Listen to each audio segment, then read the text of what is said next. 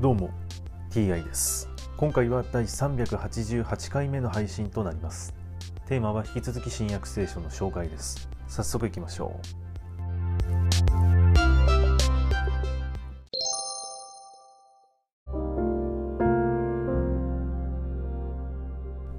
新約聖書第387回。ヨハネによる福音書。今回は言葉が肉となったというお話です。はじめに言葉があった。言葉は神と共にあった。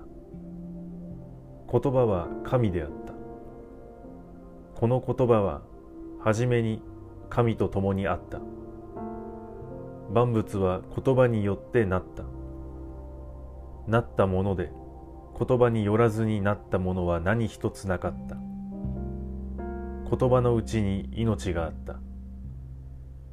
命は人間を照らす光であった。光は暗闇の中で輝いている。暗闇は光を理解しなかった。神から使わされた一人の人がいた。その名はヨハネである。彼は証しをするために来た。光について証しをするためまたすべての人が彼によって信じるようになるためである。彼は光ではなく光について証しをするために来た。その光は誠の光で世に来てすべての人を照らすのである。言葉は世にあった。世は言葉によってなったが世は言葉を認めなかった。言葉は自分の民のところへ来たが民は受け入れなかった。しかし言葉は自分を受け入れた人その名を信じる人々には神の異なる資格を与えた。この人々は血によってではなく肉の欲によってではなく人の欲によってでもなく神によって生まれたのである。言葉は肉となって私たちの間に宿られた。私たちはその栄光を見た。それは父の一人子としての栄光であって恵みと真理とに満ちていた。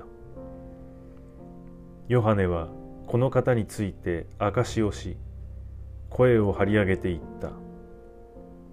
私の後から来られる方は私より優れている。私よりも先におられたからである。と私が言ったのはこの方のことである。私たちは皆、この方の満ち溢れる豊かさの中から、恵みの上にさらに恵みを受けた。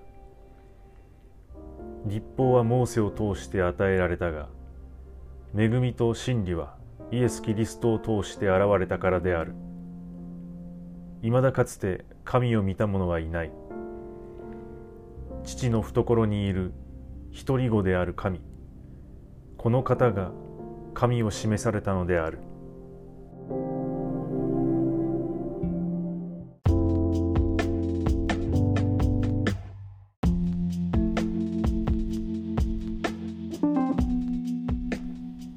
言葉は神であったという文言がありました。